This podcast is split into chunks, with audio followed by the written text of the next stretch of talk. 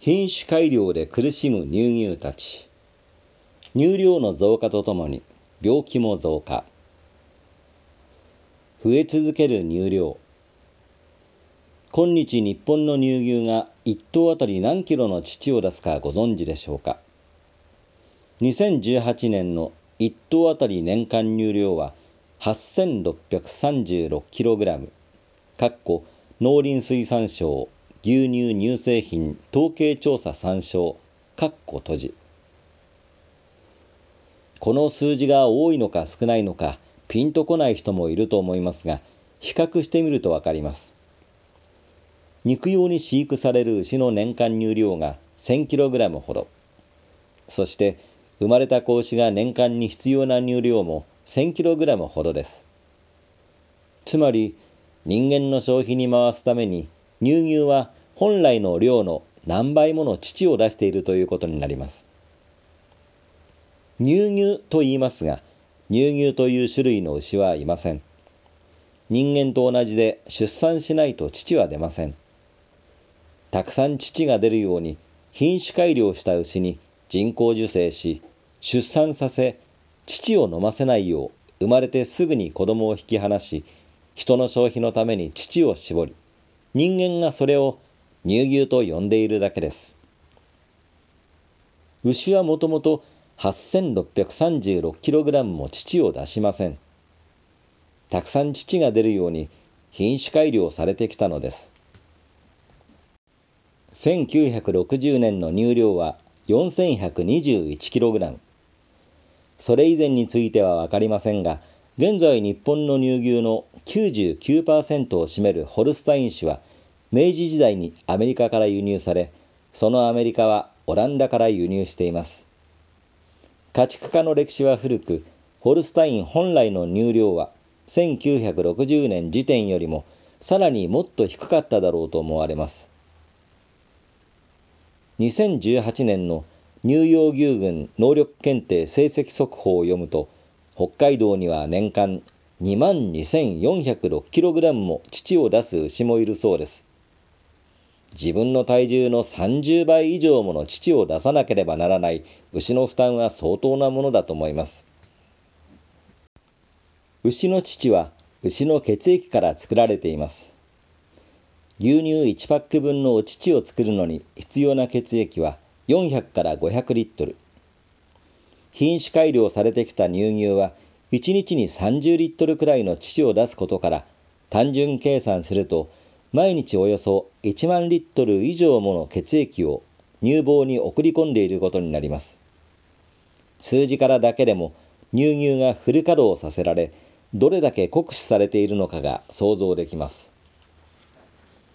自然の摂理に反する多量の乳を出すことが牛に何の影響も及ぼさないわけがありません。乳量の多い牛ほど病気が多い。乳業界ではよく知られていることですが、高肥乳の牛ほど病気が多いのです。原因は大量の乳を出すことにエネルギーを費やし、代謝機能が阻害されるためです。高肥乳牛はエネルギー需要が高く、この需要に応えるために身体の蓄えを動員する必要がある。高肥乳牛は泌乳期の最初の3分の1でエネルギーが不足し、負のエネルギーバランスの状態に入る。その間に体の蓄えが動員され、過剰に体調不良となる。体の機能がうまく働かなくなると、様々な病気を引き起こします。高肥乳牛ではケトーシス、脂肪肝、乳熱などの周産期病、かっこ分娩前後の病気、かっこ閉じが多発する。多くの遺伝子学的研究は乳量とケトーシス、波行、代謝の問題、乳房炎、受胎能力、寿命との間に好ましくない遺伝的相関を示している。高肥乳群は中低肥乳群に比べ病床自己危険率がおよそ20ポイント高く乳房炎卵巣疾患子宮疾患第4位変異胃腸疾患三熟熱及びケトーシスの危険率が高い傾向にあります。以前、農林水産省の乳幼牛ベストパフォーマンス実現会議を傍聴したことがありますが、有識者からも高肥乳の牛が抱える問題についての多くの話が出されました。いわく、乳量が高い牛は子牛の生産性が落ちるというデータがたくさんある。年々発情の兆候が弱まっているのも乳量が高くなっていることが原因。骨粗鬆症も乳量の高さが原因。高肥乳牛は分娩後にエネルギー不足になるために急激な濃厚飼料の給仕が必要。しかし、そのため、ルーメンアシドーシス、かっこ胃が悪い状態、かっこ閉じになる牛もいる。たくさん乳を出すよう品種改良された乳牛は、職業病ともいえる様々な病気に苦しんでいます。コーヒー乳牛にはエネルギー不足を補うためにカロリーの高い濃厚飼料、かっこトウモロコシや大豆や大麦などを配合した飼料、かっこ閉じが多給されます。本来の食べ物である草ではなく濃厚飼料が与えられることも病気に拍車をかけます。乳房炎乳房炎は乳頭孔から乳房内に侵入した微生物が定着、増殖することで牛の乳房内の組織に炎症を起こさせるものです。コーヒー乳牛では分娩前後に免疫機能が低下するため乳房炎のリスクが高まります。乳房は強い痛みと熱を伴い腫れ上がります。症状が重い場合、起立不能、死に至ることもあります。家畜共済統計によると、6ヶ月以上のメス牛のうち34%が感染し、1%が重症化して淘汰されているそうです。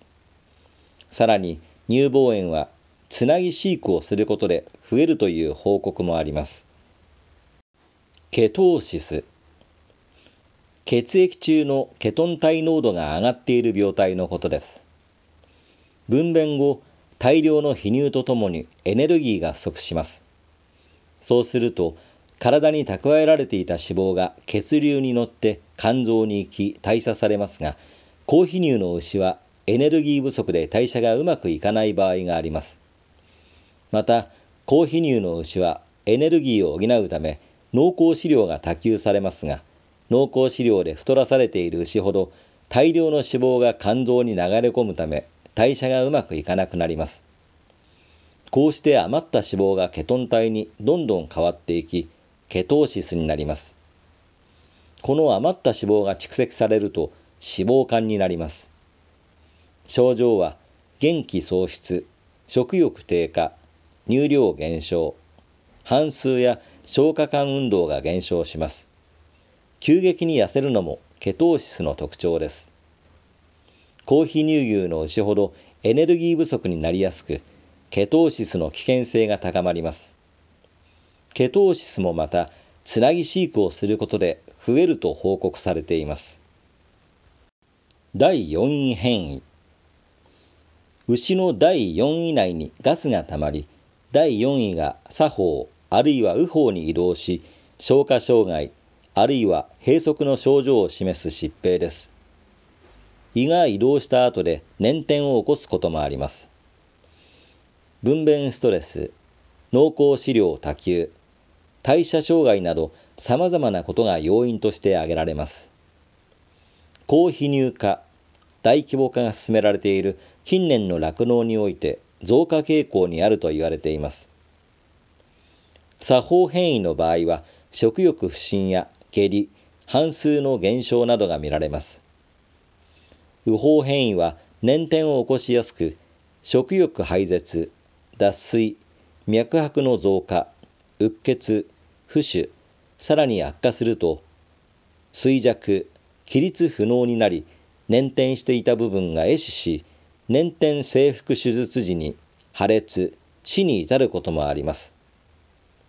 第4位変異の発生率は3から15%に及んでいます。乳熱、かっこ低カルシウム結晶、かっこ閉じ。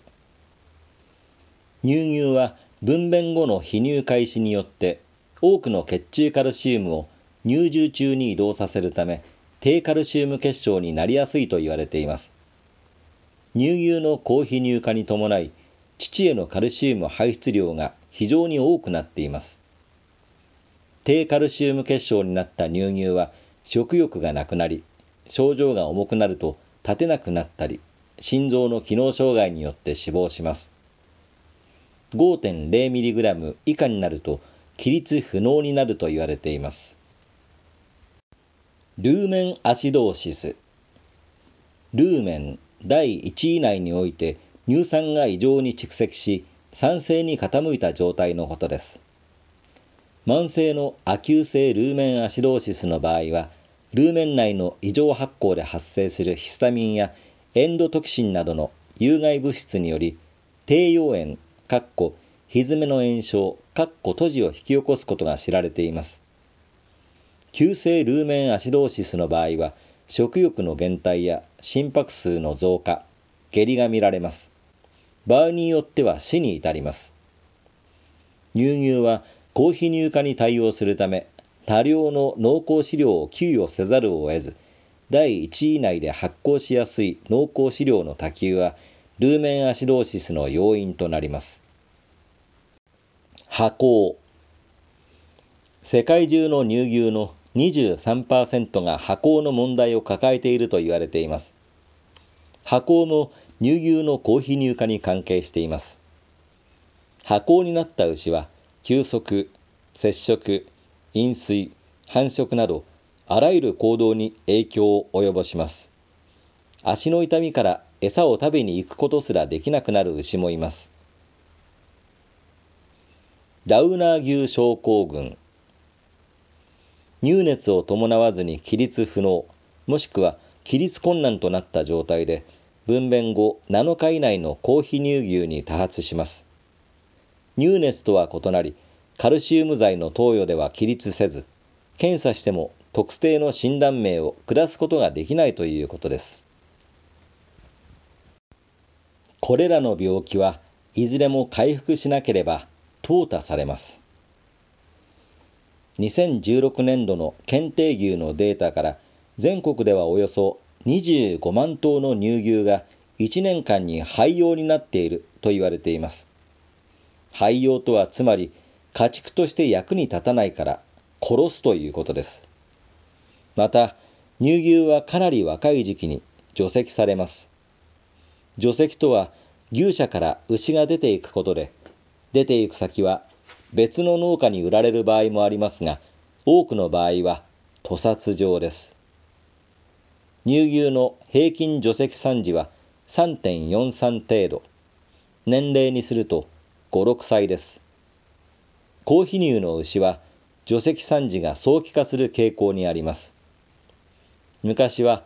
73、83という乳幼牛は多くいたことを考えると、